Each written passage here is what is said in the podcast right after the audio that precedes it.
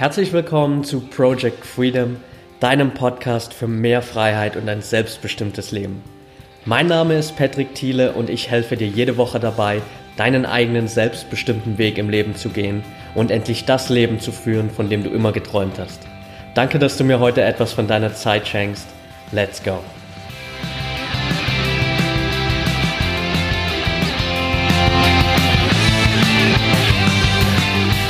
Welcome back zu einer neuen Folge von Project Freedom. Cool, dass du heute wieder dabei bist und heute gibt es mal wieder ein Interview. Ich bin extra nach Hamburg gereist, um Patricia Franke zu treffen. Patricia arbeitet als Motivationstrainerin, Speakerin, Autorin, berät Unternehmen im Bereich Vertrieb, Leadership, Motivation und macht vor allem auch ganz viel rund um ihr Herzensthema Authentizität. Ich habe sie in Hamburg getroffen in einem super schönen Hotel. Wir saßen in so einem kleinen Bibliotheksraum.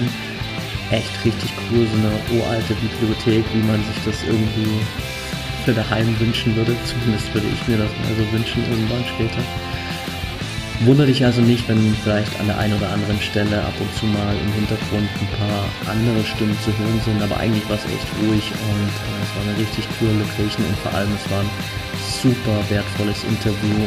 Ähm, insgesamt sind es, glaube ich, 80 Minuten Interview geworden. Ich habe das Ganze für dich aufgesplittet in zwei Interviews. So ist es ein bisschen entspannter und du kannst dir das Ganze in Ruhe anhören.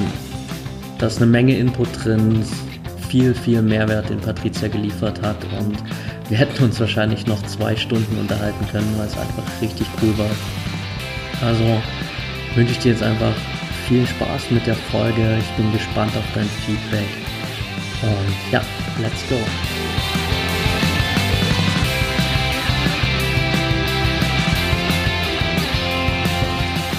Welcome back und schön, dass du heute wieder dabei bist. Heute mit einem Interview aus dem wunderschönen Hamburg und ich freue mich ganz besonders über meine Interviewpartnerin heute, denn Patricia Franke ist Speakerin, Autorin, Motivationstrainerin und ja, berät aktuell auch Firmen so im Bereich Vertrieb, Leadership, Motivation und vor allem ähm, macht sie ganz viel rund um ihr Herzensthema Authentizität. Schön, dass du heute dabei bist, Patricia. Ja, vielen Dank für die Einladung. Ich freue mich sehr. äh, ja, am Anfang finde ich es ganz gut immer, wenn du einfach mal so kurz für die Zuhörer ein bisschen erzählst, wie ist deine Story, wo kommst du her? Ähm, das ist ja deine ganze Background-Story ziemlich spannend auch. Ähm, einfach, dass die Zuhörer mal so ein bisschen Überblick haben, wer du bist. Okay. Ja, ähm, ja hallo, vielen Dank erstmal nochmal. Und ja, zu mir, ich bin komme ursprünglich aus Hamburg. Ich komme aus einer sehr internationalen Familie. Ich habe einen polnischen Background, bin aber schon in, meiner Jugend, in meinen Jugendjahren in Costa Rica ähm, aufgewachsen.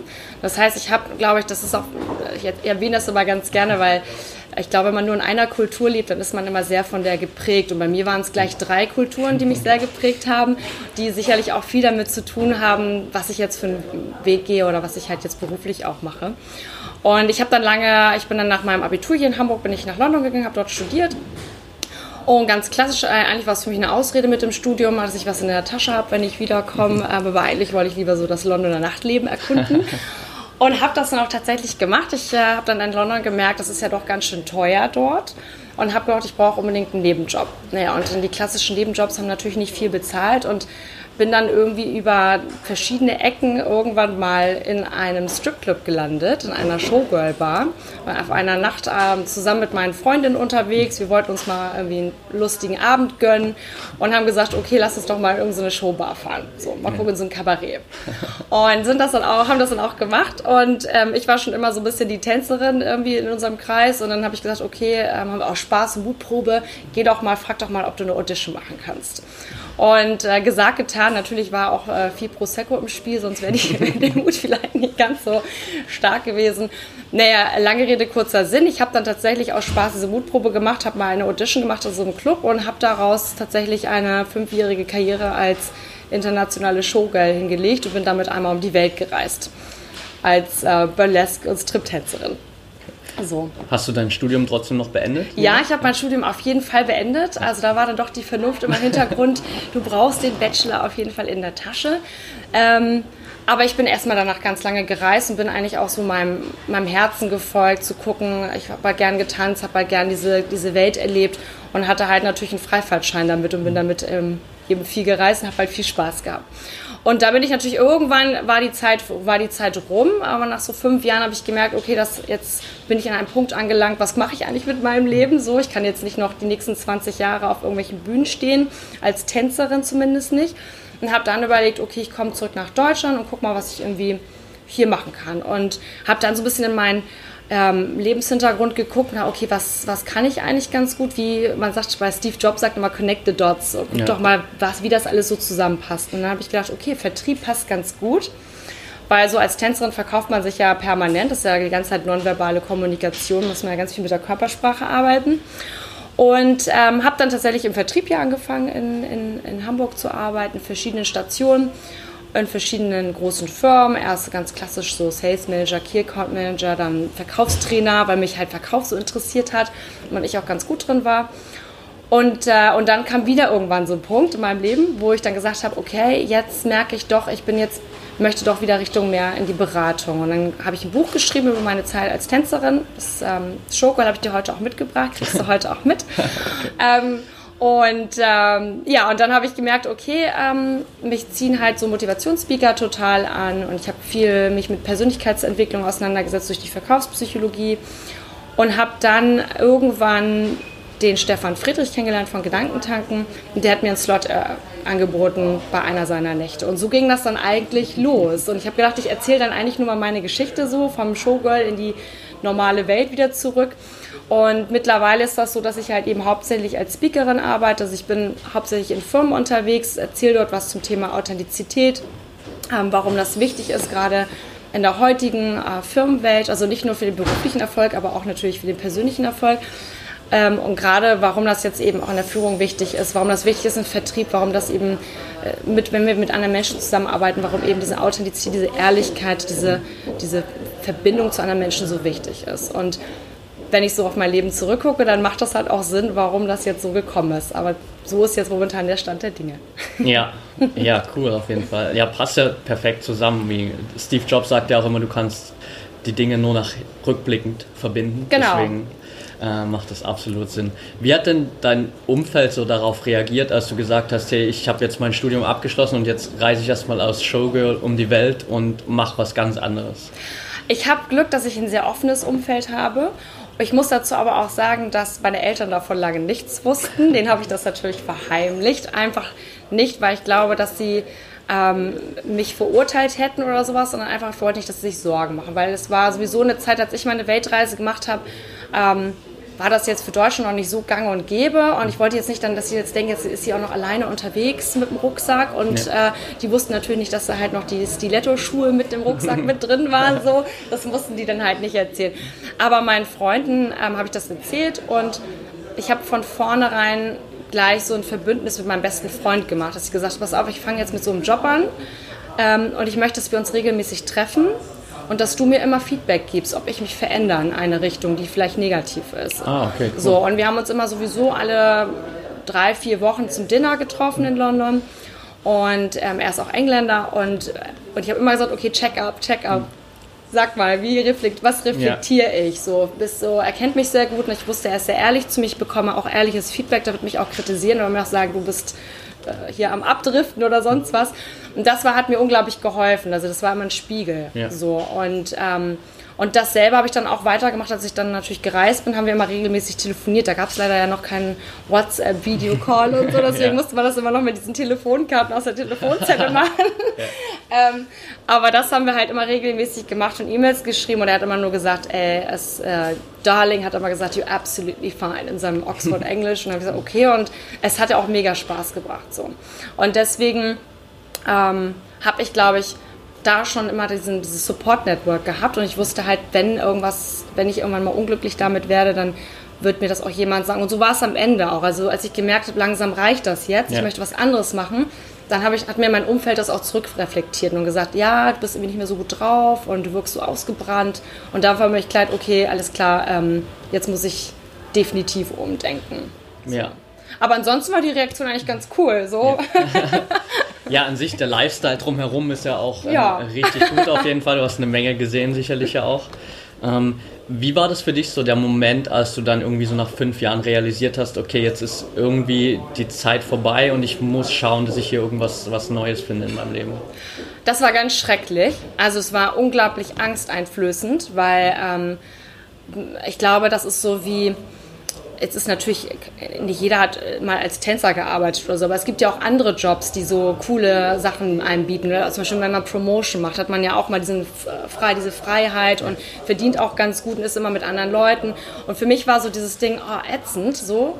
Das war so, ich wusste, wie ich damit Geld verdiene. Ich wusste, ich habe immer ein Instant Social Life, weil die Mädels aus den Clubs, die wandern einmal die ganze Welt. Also man tauscht sich aus, man trifft sich. Das ist halt unglaublich spannend, das Ganze. Ja. Und als man dann so bemerkt hat, okay, das, jetzt kommt was Neues und gesagt, ich kann doch jetzt nicht ins Büro gehen. Das geht nicht so. ähm, das geht nicht. Und ähm, das, war, das war wahnsinnig schrecklich. Es war eine sehr schwere Zeit. Auch ich bin insgesamt ja dann zehn Jahre weg gewesen in London und Australien. Ich habe dann noch vier Jahre in Australien gewohnt. Und dann bin ich zurück nach Hamburg gekommen. Das war 2006 zur WM damals. Und äh, es war ein Wahnsinns-Sommer. Ich weiß auch nicht, ich bin der Meinung, die haben irgendwas da reingesprüht in die Wolken, weil es, als der, der Sommer war echt mega. Und ich war drei Monate hier und habe gedacht, okay, wenn das so ein Sommer ist, dann kann ich auch bleiben. ähm, Pustekuchen sehen wir ja jetzt.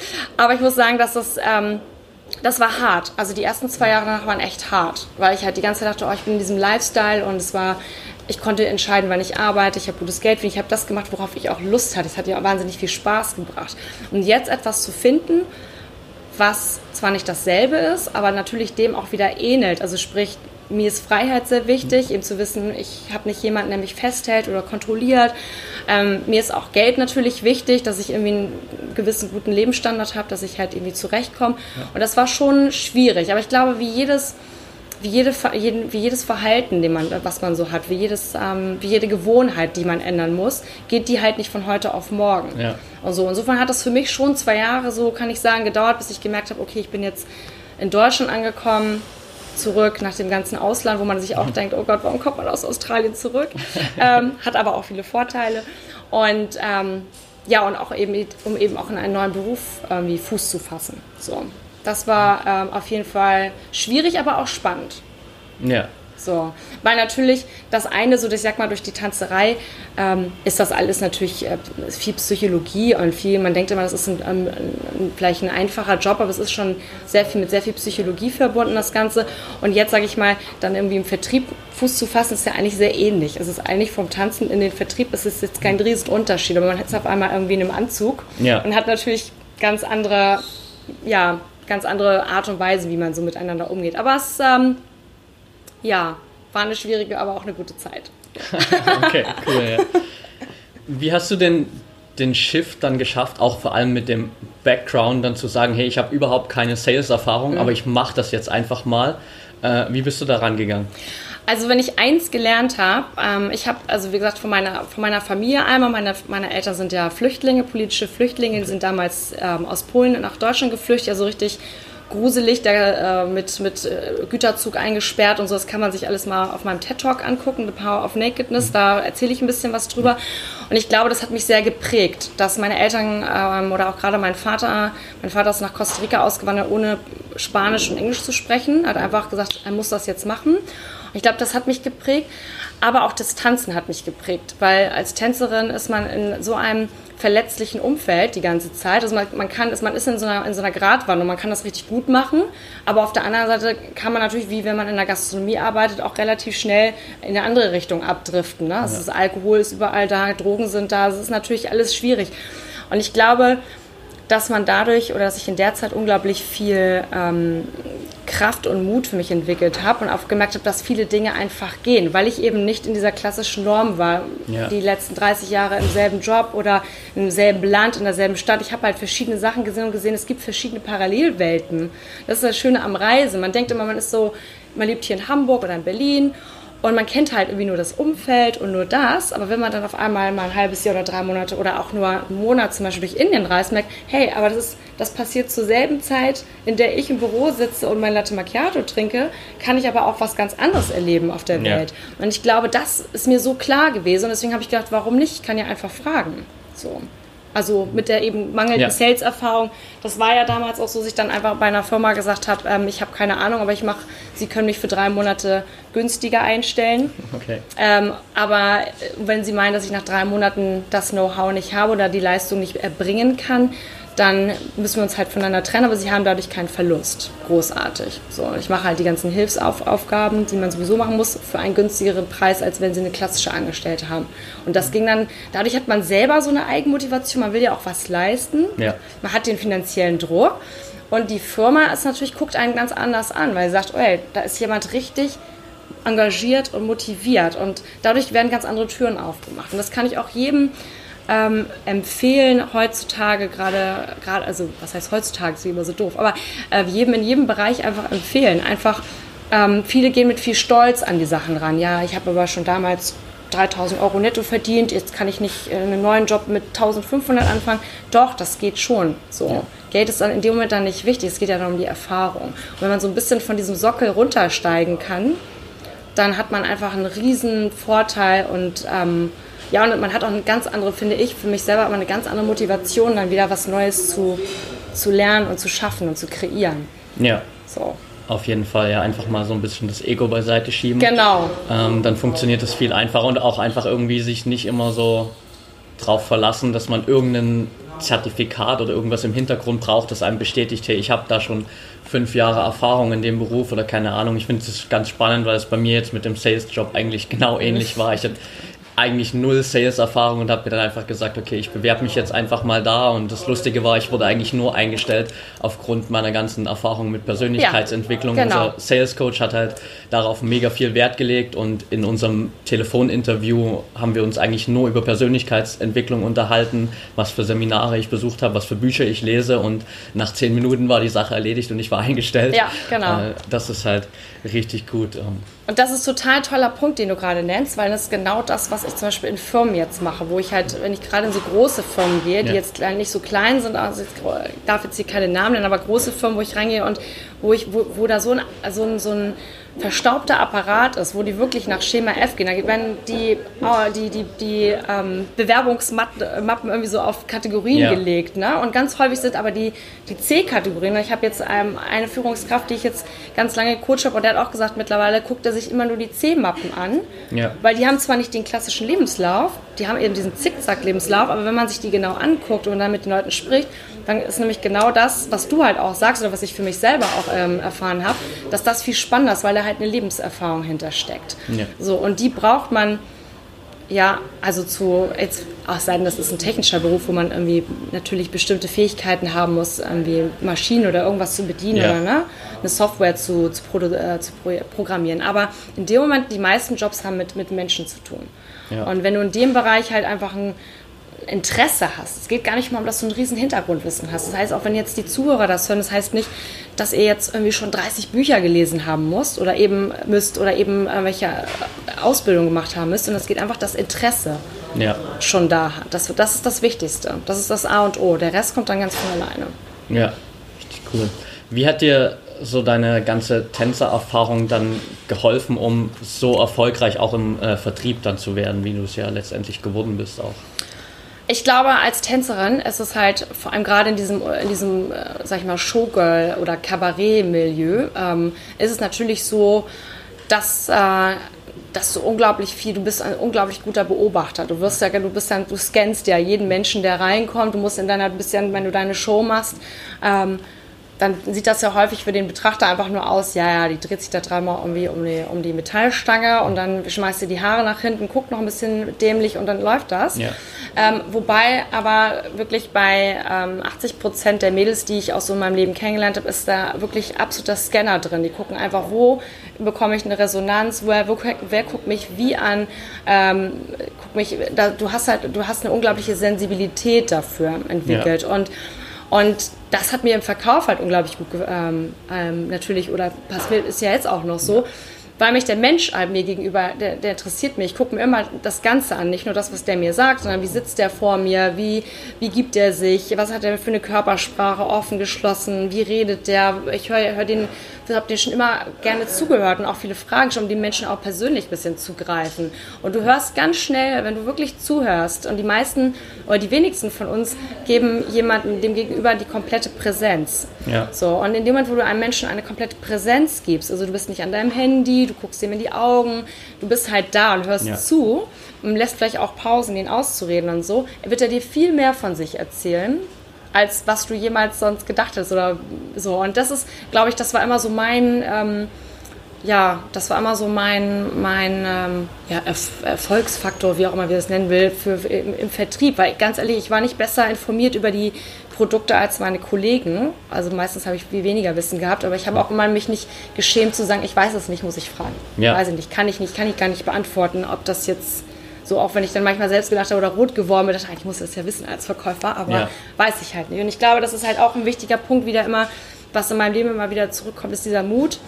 Und, ähm, und dann, wenn ich ein ganz schwieriges Meeting habe, das passiert mir auch manchmal jetzt noch, also das heißt manchmal auch ganz oft, wenn ich irgendwie mein, äh, bei Firmen, letztens war ich äh, beim Deutschen Immobilienverbund in, in Augsburg und habe da eine Rede gehalten vor äh, 500 irgendwie Männern, äh, ja. die im Alter von 55, da habe ich ausgedacht, oh Gott, wie schrecklich. Aber dann habe ich mir gedacht, aber was könnte jetzt schrecklicher sein? Ich habe auch schon mal im Bikini auf einer Bühne gestanden. Das ja. war auch irgendwie, äh, irgendwie doch auch angsteinflößend. Ja. Und dann versuche ich das zu verbinden und dann gehe ich auch mit einem anderen anderen Gefühl rauf. Deswegen Showgirl-Welt definitiv halt dieser Mut, aber eben auch dieses, diese Verbindung mit anderen zu schaffen ohne Worte. Also wirklich diese Präsenz zu zeigen. So, ja. Und das sieht man auch heute, wenn man jetzt mal, wenn man, wenn der eine oder andere vielleicht mal Lust hat, in so eine Show zu gehen, die besten Tänzer sind nicht immer die, die am besten aussehen, sondern das sind immer die, die am präsentesten sind. Das sind immer die, wo man sagt, oh, das war gut. Das war eine coole Show. Man weiß aber gar nicht warum. Das war, weil die präsent war. Ja. So, und das sieht man auch bei Musikern, muss man jetzt nicht auf die Mädels, äh, aber egal welche Kunst, in dem Moment, wo jemand präsent ist oder eben auch in einem Gespräch, ja. dann ist es immer am spannendsten. Ja, richtig gut. Ja, ich meine, das ist ja auch eigentlich sollte es ja mittlerweile gerade im Verkauf auch so irgendwie so jedem bekannt sein, dass die Leute nicht dein Produkt kaufen, sondern eigentlich immer so die Beziehung zu dir und genau. äh, äh, das eigentlich im Vordergrund stehen sollte. Wann kam bei dir dann so der Punkt, wo du gemerkt hast, okay, jetzt ist, jetzt habe ich so Showgirl, dann hatte ich eine Weile Vertrieb und jetzt will ich nochmal was anderes machen und will einfach anderen Menschen zeigen, wie das Ganze funktioniert, wie kann ich Authentizität nutzen, um erfolgreicher zu sein im Leben und auch äh, deine ganzen Vertriebsfertigkeiten irgendwie weiterzugeben? Ähm, ja, das war, ich, ich, konnte das lange nicht in Worte fassen. Das kann, kann, ich eigentlich erst jetzt durch meine Arbeit, in der ich mich damit mehr beschäftige. Was ist eigentlich Authentizität und wo benutzen wir das und warum, wann sind wir es besonders, wann sind wir es nicht? Denn kein Mensch ist hundertprozentig authentisch. Es gibt immer so solche Momente.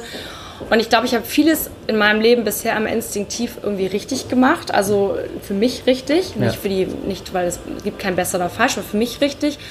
Und äh, irgendwann kam das, ich weiß nicht mehr, ich glaube, ich war genauso ausgebrannt einfach. Ich bin auch jemand, der sehr neugierig ist. Und ich habe gemerkt, jetzt habe ich irgendwie für mich so viel erreicht in dem Vertriebsjob und ich brenne nicht mehr dafür. Also ich bin nicht mehr begeistert. Ja. So, und äh, ich finde Begeisterung oder Leidenschaft oder so ein Kribbeln oder so, ich habe Lust, das zu machen, ist für mich total wichtig. Und ähm, das ist sicherlich nicht für jeden so. Und das ist auch völlig in Ordnung. Das muss nicht, jeder muss nicht zur Arbeit gehen und sagen, oh, ich liebe meinen Job. Also da muss jeder für sich selber das äh, erkennen, was ihm wirklich wichtig ist. Und für mich ist das aber total wichtig. Es ist elementar, dass ich Spaß habe. Und ich glaube, das ist auch wieder etwas, was meine Eltern mir mitgegeben haben, so dieses, die waren lange im Kommunismus, lange, vielleicht ist es auch in meinen Gen drin, dieses Eingefangensein ja. und dass man jetzt sagt, hey, man hat, man hat die Freiheit, das zu sein, was man ist oder wer man sein möchte auch.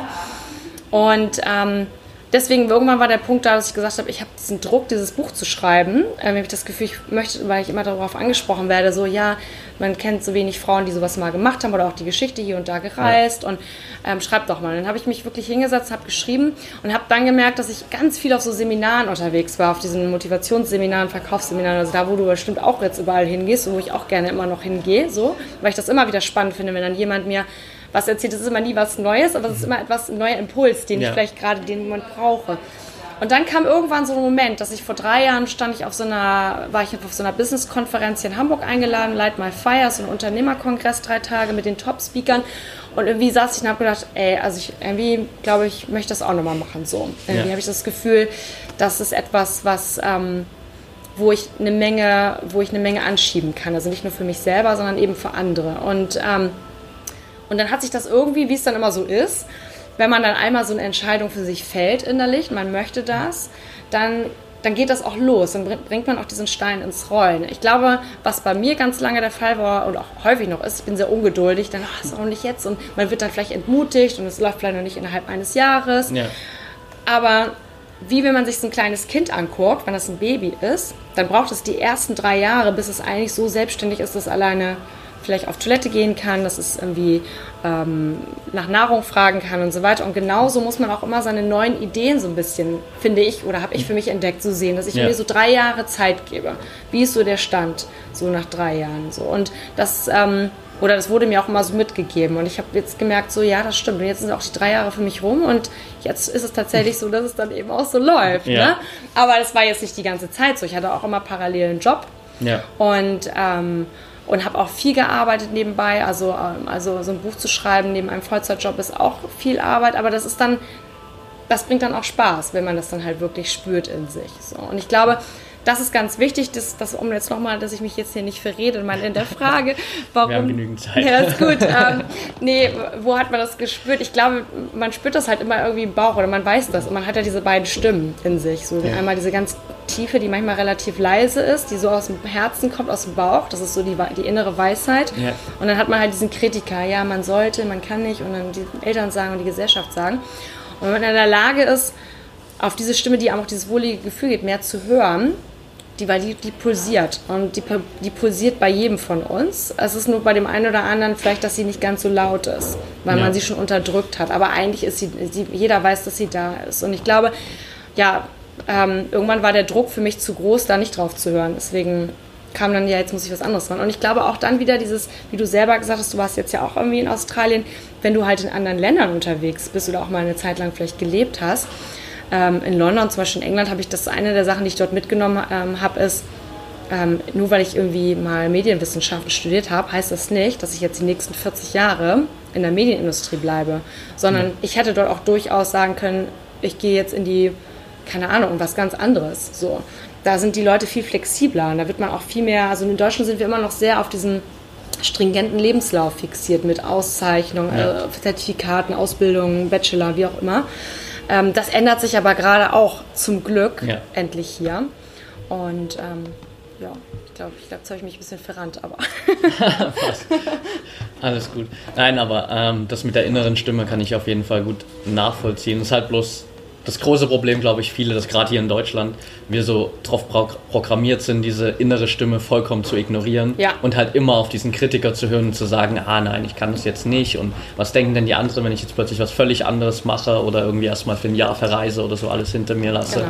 Genau. Ähm, aber man eigentlich ja diese innere Stimme nicht wirklich unterdrücken kann. Also irgendwann kommt, glaube ich, immer der Punkt im Leben, wo man merkt, dass es nicht mehr geht nur, dass es bei manchen halt leider dann schon irgendwie zu spät ist. Und das ist ja so diese, glaube ich, fünf Dinge, was die Menschen am Ende ihres Lebens bereuen. Ich glaube, das hattest du sogar auf deiner Website auch so. Ähm, irgend so, so die größten Ängste der Menschheit. Genau. Das habe ich auch gesehen, wo halt auch ähm, irgendwie stand so 57 Prozent aller Menschen ähm, haben Angst davor, am Ende nicht authentisch gelebt zu haben. Das genau, also nicht ihren Weg gegangen sein. Ja. Und das ist, glaube ich, also das wird zum Glück, zum Glück immer weniger. Also jetzt auch in, in unseren Generationen, ähm, wie, oder jetzt auch die ganzen, ich, ich habe relativ, zwei relativ äh, jüngere Brüder so, die sind einer, eines 14, der anderes äh, Anfang 20 und ich sehe das schon bei denen, wie sich das schon viel ganz anders verändert. So. Und dass es eben auch so wichtig ist. Und diese innere Stimme, genau wie du sagst, ich würde gar nicht sagen, dass es häufig zu spät ist. Ich glaube, dass es nie etwas ist, dass es nie einen Moment gibt, sage ich mal, wo es zu spät sein kann. Es ist immer nur die Sache, was machst du daraus? Ja. Also hast du zum Beispiel mit 50 einen Burnout oder mit 40 einen Burnout oder mit 30 einen Burnout, ähm, dann kannst du in dieser Situation verharren und sagen, ach Mensch, hätte ich das mal alles anders gemacht. Oder sagst, okay, super, ich habe noch eine Chance. So, ich bin ja noch, mein Herz schlägt noch. Ja. Das heißt, ich habe noch eine Chance, was draus zu machen.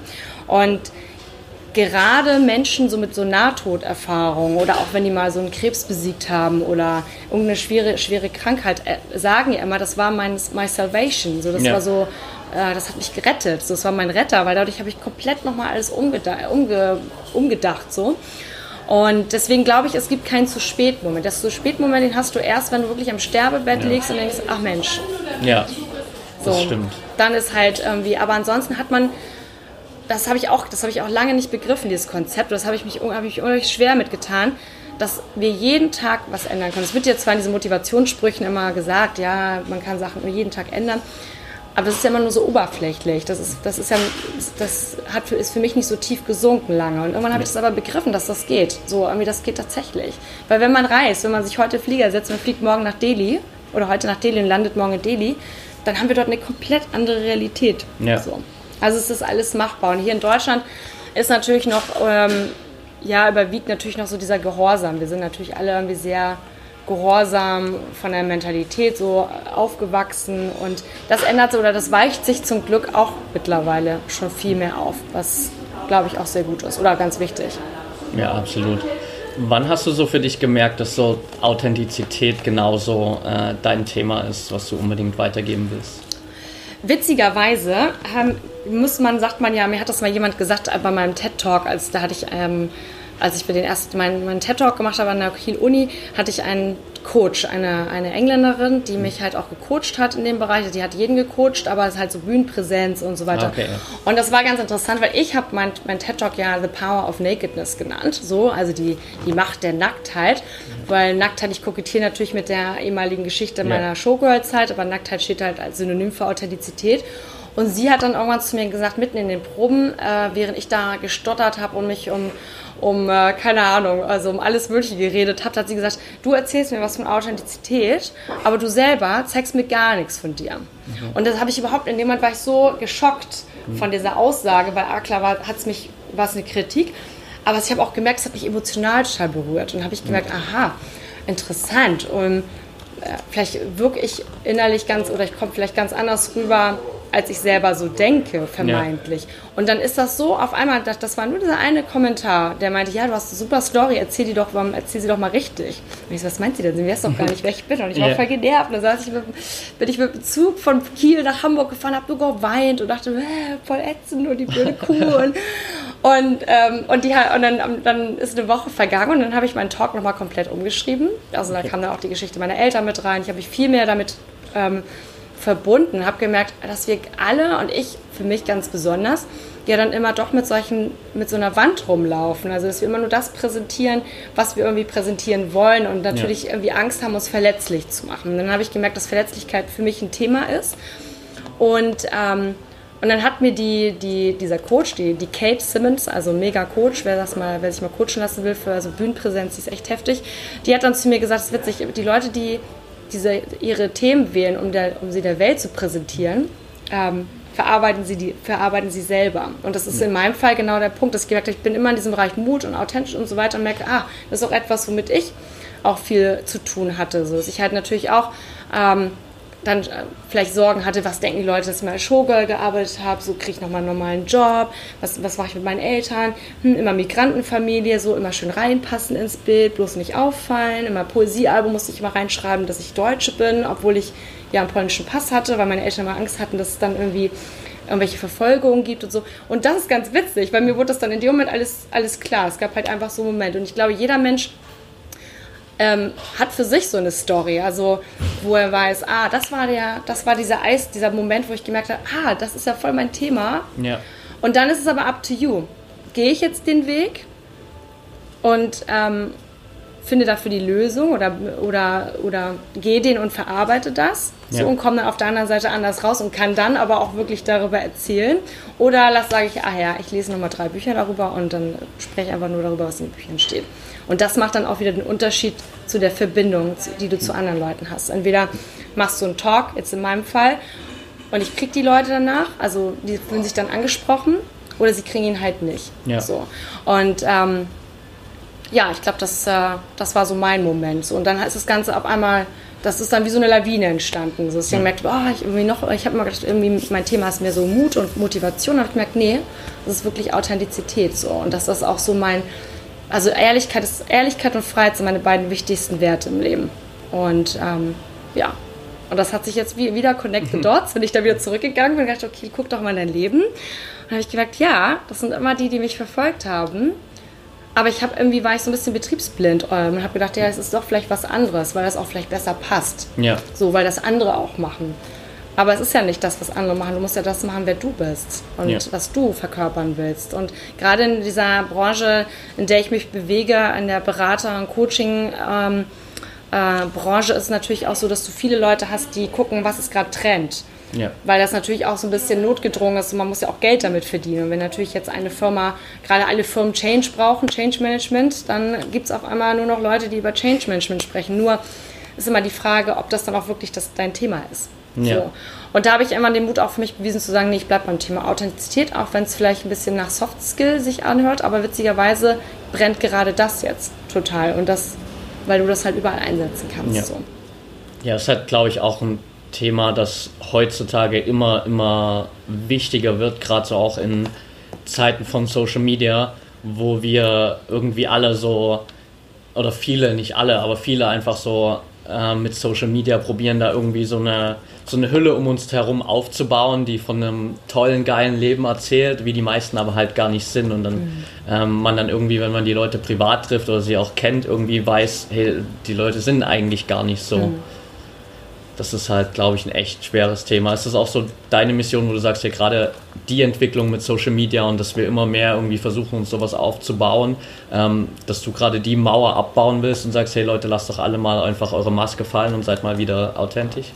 Ja, auf jeden Fall. Also ähm, die Digitalisierung ist für mich hat irgendwie ein mega negatives und ein mega positives. Und äh, das Positive daran ist, ich bin immer nach wie vor fasziniert, dass ich ein Smartphone in der Hand habe und egal an welchem Ort, solange ich WLAN habe oder Internet, ich habe das gesamte Wissen der Welt irgendwie in der Hand. Ich kann googeln, was ich möchte. Ich kann googeln, weiß nicht, in was wir, wo der Einrichtungsstil jetzt hier in dem Hotel sind, in dem wir den Podcast aufnehmen. Oder keine Ahnung, oder ich kann mir sonst was über irgendwelche Krankheiten. Das, damals hatten, weiß nicht, gab es ja noch Enzyklopädien Ja. überall. Die haben wir alle in, in dem Smartphone. Du Aber kannst WhatsApp-Telefonie machen mit deinem Freund in London. ja, genau, jetzt geht das. genau. Nein, aber, ähm, ähm, aber natürlich hat es dieses Negative, genau wie du sagst, mit diesem, dass man sich oder dass man sich eben diese, dieses Bild aufbauen kann, weil es ist ja alles so ein bisschen unpersönlich, es schafft sehr viel Distanz. Ähm, es ist aber nicht nur das. Das ist das eine. Ich glaube, Menschen haben sich schon immer hinter ihren Klamotten zum Beispiel versteckt oder hinter ihren Statussymbolen. Das ist Social Media ist davon nur eine Erweiterung. Was ich viel schlimmer finde, ist, dass wir uns nicht mehr langweilen können, dass wir jetzt permanent immer in diesem Smartphone rumwühlen und gucken, okay, dann vergleicht man sich mit dem anderen Menschen, ah, was macht der auch mal, der, der sitzt die ganze Zeit in der Sonne, ich nicht, dann schürt das schon Frust. Dann ist es so, dass ähm, Handykonsum, da gibt es Studien von der Universität in Wales, da kann ich dir empfehlen, das ist total spannender Artikel gibt es darüber, ähm, gleichzusetzen ist mit Kokainsucht. So, das heißt, mit jedem Like, mit jeder WhatsApp-Nachricht, mit jedem Kommentar, mit jedem Herzchen, jetzt kann man ja noch diese zehn verschiedene Optionen bei Facebook und Ja. so, ähm, schüttet der Körper Dopamin aus. Und Dopamin ist ja dieses Glückshormon, was wir Ja. kriegen so nach ähm, körperlicher Leistung oder eben nach viel Alkohol. Und das macht total süchtig. Ja. So. Aber man crasht halt danach auch. Und deswegen sitzen wir auch permanent immer, du siehst ja Leute überall nur am Handy. Ähm, es gibt in, in China, in einer, ich habe jetzt den Namen vergessen, wie die, wie der, wie die Stadt heißt, ähm, gibt es äh, gibt's mittlerweile sogar Handy. Ähm, Fußgängerwege. Also es gibt einen Fußgängerweg und der ist geteilt durch zwei. Einmal ist ein Sign mit normal Okay. Fußgänger und dem anderen ist so ein Handy. Das heißt, da sind dann die Zombies, die so laufen. und, Okay. ähm, und ich meine, mir ist das auch oft genug passiert, dass Ja. ich in Menschen, während ich auf dem Weg zum Auto bin, irgendwie, keine Ahnung, durch die Straßen laufe. Und das ist, die, die Gefahr sehe ich halt noch viel schlimmer, weil wir dadurch noch viel mehr abstumpfen. Und gerade wo wir über diese schöne innere Stimme vorhin gesprochen haben, die ja sowieso schon so schwierig ist zu hören und zu erkennen und sich von der fühlen zu lassen, stumpft das ja noch mehr ab, weil wir uns die Zeit gar nicht lassen. Wir merken, es ist irgendwas unbequem im Bauch. Und was machen die meisten von uns? Trinken jetzt vielleicht nicht gleich irgendwie eine Flasche Wein, gibt es auch natürlich den einen oder anderen, sondern man geht wieder aufs Handy. Ja, mal gucken, was machen wir bei Facebook, was ist da noch? Und schon sind drei Stunden um. So. Ja. Und man, man stumpft dadurch umso mehr ab. Man baut sich auf der einen Seite natürlich diese falsche Persona auf, so dass man sagt, okay, mein, mein Leben ist total bunt und toll. Ähm, oder auf der anderen Seite ähm, lenkt man sich aber permanent ab. Und das ist wieder das Thema, was wir am Anfang hatten, diese Präsenz, also die Ja. wir eben, die uns im Vertrieb authentisch macht oder eben auch erfolgreich oder in, in, auch in persönlichen Beziehungen, dass wir die Präsenz einem anderen Menschen schenken, also wirklich schenken, das ist ein Ja. Geschenk, eine Wertschätzung erteilen, aber genau so diese selbe Präsenz auch uns geben und auch ähm, uns diesen Moment zu geben, sagen, okay, jetzt ist gerade irgendwie, ganz oft habe ich so Entscheidungsschwierigkeiten, merke ich, oh, ich muss irgendwie ganz wichtig was entscheiden oder ich muss einen Talk schreiben, über den ich den ich äh, für eine Firma, wo ich vielleicht noch nicht so viel Ahnung habe. Und was mache ich jetzt? Ja. Und dann werde ich nervös. Und dann fange ich, was macht man? Okay, ich lenke mich ab. Und jetzt zum Beispiel, dass man sich in dem Moment diesen, diese Präsenz wieder einräumt, dass man wirklich dann, keine Ahnung, eine Viertelstunde spazieren geht oder eben weg von dem, das Handy bloß in dem Moment weg, dass man wieder hört, was pocht hier eigentlich. So, und ich sehe das halt noch viel mehr als Gefahr mit Social Media, als sich eben ein falsches Profil oder ein glorreiches Profil aufzubauen, ja. eben, dass wir immer mehr abstumpfen. Und gerade wenn wir überlegen, unsere Kinder oder die jüngere Generation, die, ähm, denen erlauben wir also denen erlauben wir nicht an den Zigarettenschrank oder an den Alkoholschrank, aber die haben alle ein Smartphone ja. oder ein iPad. So.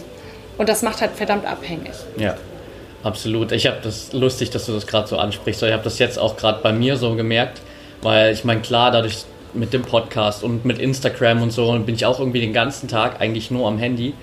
Und letztens war ich mal spazieren, habe nebenbei so eine Story aufgenommen für Instagram und dann hat mir jemand geschrieben, so, ja, aber du musst auch mal bei dem Spaziergang das Handy weglassen. Ja. Und dann habe ich so gesagt, ja, eigentlich gar keine so gute Idee. Und gestern war ich mit einer Freundin spazieren, irgendwie so anderthalb Stunden und habe bewusst das Handy einfach mal daheim gelassen und es war krass, wie man so dann, dann läufst du so die ersten paar Meter und direkt, wenn du das erste Mal an der Ampel stehst mhm. und wartest, mhm. hast du so diesen Reflex, Rausfahren. einfach in die Tasche zu genau. greifen und zu schauen, was ist auf meinem Handy passiert. Aber wenn da nichts da ist, dann bist du halt einfach mal genau. da und dann stehst du an der Ampel und dann kannst du auch irgendwie dein Umfeld ganz anders wahrnehmen. Genau. Also das ist schon echt krass. Und da bist du wieder in der Präsenz drin. Ja. Also das, und das verlieren wir immer mehr. Also weil wir permanent abgelenkt sind. So. Ja. Und die Stadt ist ja, wenn man in der Stadt wohnt, ich meine, du wohnst jetzt noch in Berlin, das ist ja noch größer und und anstrengender als Hamburg. Da ist sowieso schon total viel Noise, also viel Lärm. So, und dann sage ich mal, und du hast so viel Ablenkung, so viel Stimulation, so viel Reize, ob das jetzt visuell ist oder auditiv. Also du hast ja immer irgendwas, was läuft. Und deswegen, ja, das ist ein gutes Beispiel mit der Ampel, kann ich gut nachvollziehen, geht mir auch oft so. ja, das glaube ich, da haben wir alle noch eine Menge Entwicklungs- Potenzial, zumal es ja auch irgendwie, wie du schon gesagt hast, immer mehr wird. Also die Möglichkeiten damit, keine Ahnung, mit Smartwatch und allen möglichen Dingen, äh, dass wir da wirklich so 24-7 online sind. Ja. Ähm, das geht halt immer mehr in die Richtung und sich da irgendwie gerade auch mal die Auszeit zu nehmen, ist, glaube ich, extrem wichtig. Ja, total.